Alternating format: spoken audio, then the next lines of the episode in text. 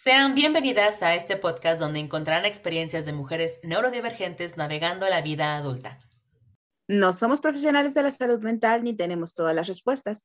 Simplemente queremos crear un espacio para estos temas. ¡Hola, Mon! Hola, Bren. ¿Cómo estás hoy? Con, con falta de sueño, la verdad. Ya somos dos. es curioso porque siempre que le digo algo así como a, mi novia de, hoy, hoy no puede dormir, me hace como este test neurotípico en el cual me pregunta, ¿tomaste café? ¿Te sientes mal? Y yo así como de, no, no, no, no. Entonces, yo tengo TDA y a veces tengo insomnio. entonces, es así como de, eh, creo que también mi novia luego es así como de, ¿qué puedo hacer o qué puedo decirte para que te sientas mejor o que duermas o algo así? Yo así como de, no, pues es que a veces pasan las cosas, ¿no? que también no significa que no deba de hacer algo al respecto, no está bien, pero pues ya les, eh, eh, les, les actualizaré si es que ya pude conseguir algo de sueño la siguiente semana. Pero sí, creo que los neurodivergentes y los NT tenemos muchas diferencias en esa situación de decir, ¿tomaste café o no? Por ejemplo, a mí el café no me hace nada, así que puedo andar ahí a las 10 de la noche tomándome mi cafecito y después dormir. O puedo no haber consumido cafeína en semanas y no poder cerrar el ojo. Sí, justamente, pues regresando un, un poquito a los temas de la, de la semana pasada, al hablar de la neurodivergencia, eh, es como todo un tema, ¿no? Como explicarles a alguien que no, a lo mejor no tiene nuestros cerebros, que pues al fin y al cabo puede que reaccionemos a sustancias de manera distinta, ¿no? Que a lo mejor lo que a ellos les afecta mucho a nosotros no nos afecta, o que lo que a ellos no les afecta a nosotros nos afecta como tres veces más. Sí. Y es muy curioso que, por ejemplo, ahorita estás diciendo que también no tienes tantos problemas con el café, yo tampoco tengo tantos problemas con el café, y es como, son distintos tipos de neurodivergencia. Es DEA y es TDA. Curiosamente, y pues, ¿cuántos tipos de neurodivergencias hay para, pues, para saber qué onda? Pues existe una enorme variedad de neurodivergencias, pero por cuestiones de tiempo y de familiaridad, nos vamos a enfocar en este episodio en las más comunes, por así decirlo, y de acuerdo a la OMS, que en este caso vendrían a ser el TDA, el TEA, el Tourette como grupos de trastornos mayores, pero también existen otras condiciones que, si bien no son menos importantes, involucran solo un aspecto. Como la dislexia y la dispraxia. Y aquí creo que van a empezar a notar que no hemos dado definiciones oficiales, no es porque creamos o asumamos que ustedes ya se las saben, sino que parte también de esta conversación es crear un espacio para crear definiciones. Sí se puede partir de la academia, pero siento que muchos de los términos que se usan y muchas de las consideraciones que se hacen están muchísimo más enfocadas al trabajo práctico de los profesionales de la salud que a la experiencia de las personas. Entonces, vamos a tratar de ser amplias en las definiciones para considerar todo lo que viene, dijéramos, de lo vivido por las personas que están en esa condición. Sin embargo, también en los show notes van a poder encontrar material oficial, en su mayoría de la OMS, para tener un criterio más unificado en relación a lo que son todos estos trastornos, por si quieren hacer la consulta de ese tema. Entre este vocabulario que menciona Monse, eh, que es justamente al que el que utilizan las mismas profesionales de la salud para poder referirse a ciertos síntomas o ciertas acciones que realmente nosotros como personas neurodivergentes tenemos, se encuentra una frase muy común que es el de ser funcional o no ser funcional. Em, vamos a utilizar esta frase también para, ah, para que sea un poquito más rápido, pero sí queríamos hacer como este hincapié en el cual la palabra tal cual funcionalidad, eh, usualmente las los profesionales de la salud lo utilizan para hablar acerca de esas personas que tienen un trastorno de este tipo o que son neurodivergentes, pero que sus mismos síntomas no les afectan en su vida diaria, es decir, pueden tener a lo mejor, pueden hacer sus, este, sus actividades diarias sin ayuda de alguien más, pueden tener un trabajo, pueden tener una relación ya sea de amistad o romántica, Obviamente no todas las personas funcionales pueden hacer todo esto, pero por ejemplo, si ustedes van al psicólogo o al psiquiatra y ustedes les dicen, ah, puedo manejar o tengo un trabajo o tengo una pareja, puede que ellos los clasifiquen como una persona funcional. Sin embargo, esto no significa que una persona que no puede hacer estas cosas sea menos, ni el decir, ah, ahorita no soy funcional significa que tu valor como persona es menor. Exactamente. Lo vamos a tomar como un referente para que comprendamos parte de la literatura que se va a tratar, pero también es entender que las personas que, por ejemplo, no califican en estos criterios, como en algún, en algún punto podrían ser las personas que tienen una tendencia mayor a ser no verbales, sean personas disfuncionales y por tanto sean peores o estén más mal. Solamente es un marcador para entender en los términos en los que se nos da la información. Que de nuevo, parte de la conversación es saber que esos términos pueden ser modificados en parte de su uso cotidiano. Ok, pues vamos a empezar a hablar un poquito acerca de lo que sí conocemos. Y a pesar de que hay muchos trastornos o muchas formas de neurodivergencia, pues al fin y al cabo estamos hablando de nuestras experiencias personales y no queremos hablar por otras personas. Puede que a lo mejor la forma en la que yo vivo mi TDA o que Monse vive su TDA sea diferente a la que ustedes lo hacen. Como saben, yo tengo TDA, que es el trastorno de déficit de atención e hiperactividad. Tener TDA es complicado. Tiene aparte una definición muy extensa y cuando hablamos de ello usualmente pensamos que solamente es portarse mal, pero la verdad es que muchas veces el TDA se refiere más a cosas de la conducta, sí, pero también de las emociones y del control de estas y qué tanta energía tú puedes controlar. Hay veces en las que tienes muchísima energía y que quieres sacarlo todo y hay veces que de plano dices, ay, la verdad es que de sacar tanta energía hace rato, ya ahorita ya no puedo. Entonces, para mí, bueno, ahorita yo les cuento lo que es el TDA según mis experiencias, por supuesto, pero pues todo el mundo, incluso yo diría que vive su TDA de manera distinta. Y por mi parte, solo para establecer rápido el TEA, pues usualmente dicen que es dificultad en la interacción social y la comunicación, eso dice la OMS.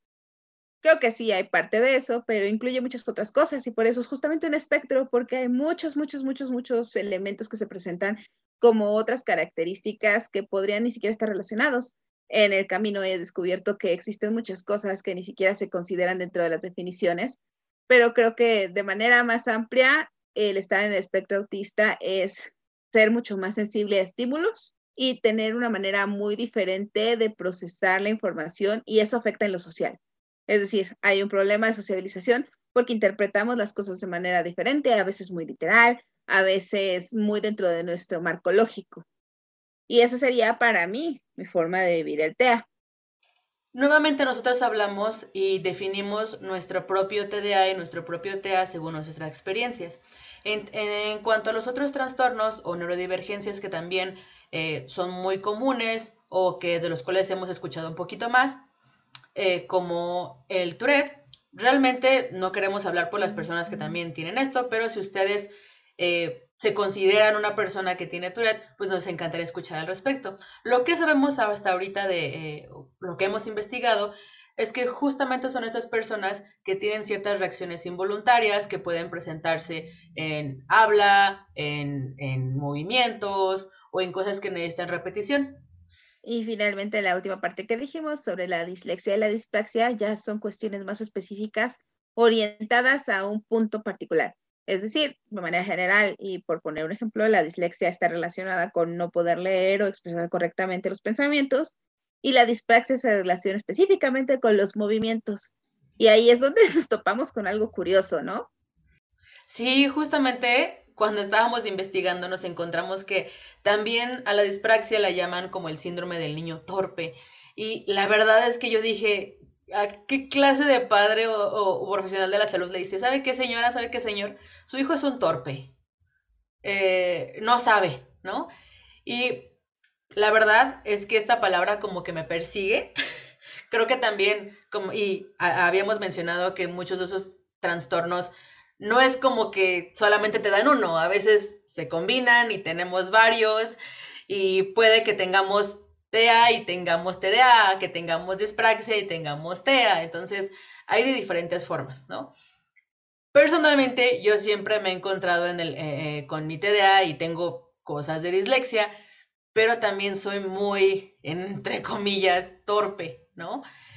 Y creo que cuando leí esto, hasta yo me ofendí, dije, ay, ¿qué es? Nuevamente, porque es importante el cuidar el vocabulario que utilizamos con las personas que pasan por esos trastornos. Y creo que también encuentro otro problema súper grave en esa situación de decir el síndrome del niño torpe, porque de nuevo nos remite a niños. No sé, pero en la estadística, hay muy poca estadística sobre TEA en el mundo. Empezamos de ahí. Y la siguiente es, la OMS considera que uno de cada 160 niños es diagnosticado con TEA. Y ahí me quiero preguntarme, ¿por qué niños? ¿Por qué infantes masculinos? Porque si te pones a investigar sobre mujeres, se pone peor. Y si te pones a investigar sobre adultos, se pone aún peor. No hay básicamente nada al respecto.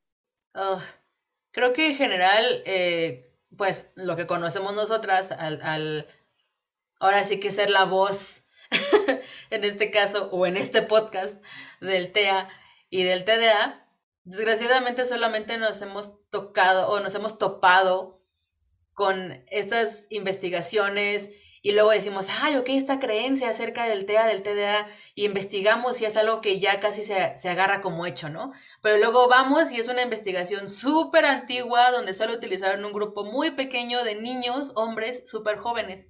Pero nunca nadie se ha preocupado por decir, ¿y si es cierto?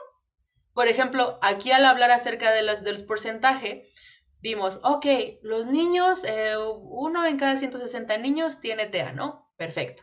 Incluso dice que hay un porcentaje más alto de personas que tienen eh, TDA que de autismo, ¿no? dicen, sí, porque se encuentra esto, bla, bla. Pero luego me pongo a pensar, ok, pero tú asumiste que estos niños o los diagnosticaste a estos niños hombres con TEA, con TDA, pero, ¿qué pasa con las personas que a lo mejor no entraban dentro de esta, estos síntomas, ¿no? Entonces yo me pongo a pensar cuáles son las estadísticas reales. ¿Realmente podemos asegurar que solamente uno en 160 niños tienen autismo? Sí, la mayoría de las mujeres son diagnosticadas cuando son adultas, entonces, ¿cómo yo sé qué porcentaje hay actual de las personas o niñas, adultos ya, que tengan TEA o TDA? Ay, no sé, esto me hace enojar mucho. Es que sí hace enojar bastante. Por ejemplo, también regresando a la OMS y sus estadísticas, dice que un 17% de las personas en el mundo son neurodivergentes. Y ahí me quedo yo con la idea de, ¿de verdad tan poquitos? ¿O solamente es que no los estamos buscando y al mismo tiempo no los estamos reportando? Creo que muchas de nosotras nos identificamos con esta idea de Probablemente pasamos buena parte de nuestra vida. Yo pasé 30 años de mi vida sin tener la más microscópica idea de que era una persona neurodivergente. Y entonces, ¿dónde entro yo en las estadísticas? Exactamente, porque incluso al investigar y al hablar acerca de las estadísticas, eh, lo que yo encontré en, en, muchos de los sitios mencionaba, ok, el 64% de los niños que tuvieron o que se les diagnosticó con TDA en la niñez, tuvieron o se encontraron como que que tuve, que tenían TDA en la adultez. Y yo digo, o sea que, o sea, se arreglaron, se curaron. Y digo, realmente estamos mencionando que se convirtieron en personas funcionales o que empezaron a adaptarse según a lo que se les pedía, pero no significa que sigan, que no sigan teniendo TDA, ¿no? Entonces me pongo a pensar, como muchas niñas no fueron diagnosticadas desde niñas o que no nos encontramos desde niños, pues obviamente no entran en estas, en, estas estadísticas. Yo, por ejemplo, eh, jamás a nadie se le pasó ni por aquí que yo pude haber tenido TDA. Entonces yo no entro en estas estadísticas. Entonces, ahorita, incluso, no sé si a ti en este caso, Monse, alguien te dijo así como de, ok, ya tienes, tienes TEA, te voy a meter en una, en una estadística nueva para que ya sepamos que hay más mujeres autistas. No, y no existe. Y creo que de nuevo es por esta idea de pensar que es un tabú, pensar que está mal o simplemente por el hecho de que no nos conectamos, ¿sabes? Porque el gobierno, justo el INEGI, solo tiene estadísticas sobre suicidio y depresión. Y mientras está bien que las tenga, creo que resultan relativamente insuficientes, más en estos tiempos que hemos visto que la salud mental es un tema importantísimo. Claro, y creo que cuando alguien tiene algún problema, como había mencionado al inicio, ¿no? Hoy no pude dormir, este, hoy no pude tal cosa Creo que la idea neurotípica siempre es pensar, ay, es que a lo mejor tomaste café o a lo mejor hiciste algo. Y muchas veces vivimos así toda nuestra vida y pues al fin y al cabo nunca nos enteramos que teníamos y, solamente nos acostumbramos a decir, ay, no, es que el café me hace mal. Y le damos a lo mejor esta carga a otras cosas que realmente no tienen que ver con nuestro diagnóstico o con el trastorno en general. Y claro, por eso mucha gente pasa por su vida sin entenderse como neurodivergente. Y por eso creo que la falta de información o la manera en la que están sesgadas las estadísticas y los estudios lleva a mucha gente a separarse de la idea de un diagnóstico. ¿Por qué? Porque no soy un niño, ya no tengo TDA. ¿Cómo no vamos a investigar o a buscar un diagnóstico o en nuestra información en estos casos si vemos la información que hay al respecto y está muy sesgada? O ni siquiera entramos dentro de las estadísticas.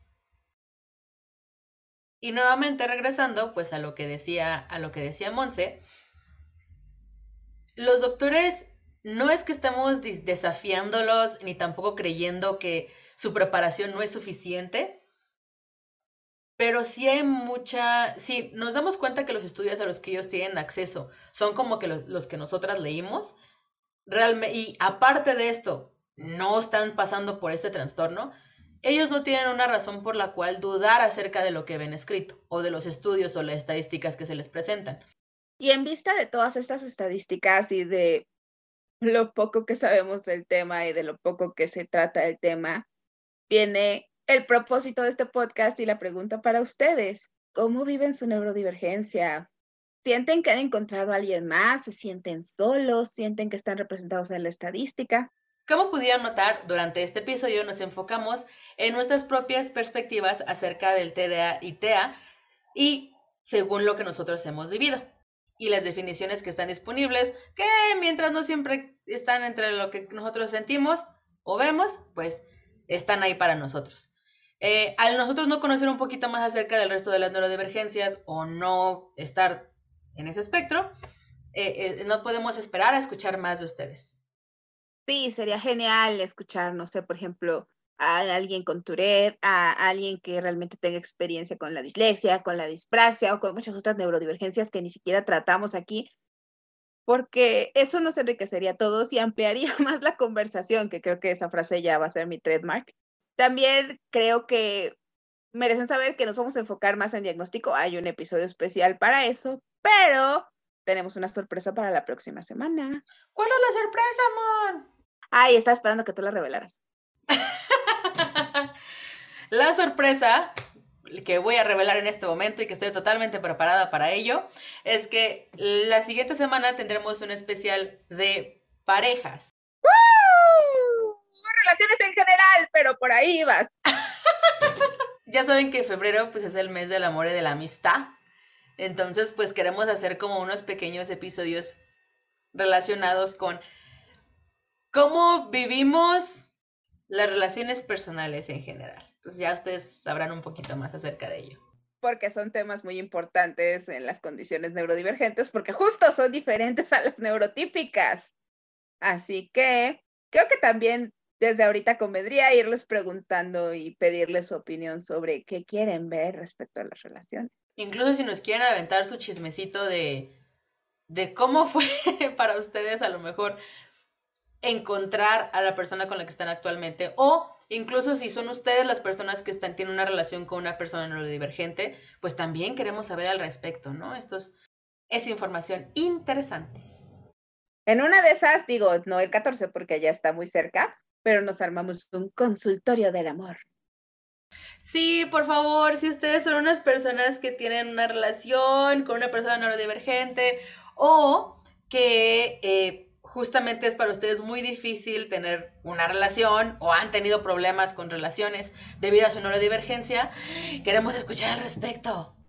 Estamos muy emocionadas por escuchar acerca de sus relaciones y yo les prometo, la verdad es que yo soy la que tengo muchísimo, muchísima información y drama al respecto, así que ustedes nada más díganme y yo les cuento. También, bueno, eso sería todo por hoy. Recuerden portarse mal. Yo soy Brenda. Yo soy Mon. Y somos Good Girls. Good Girls.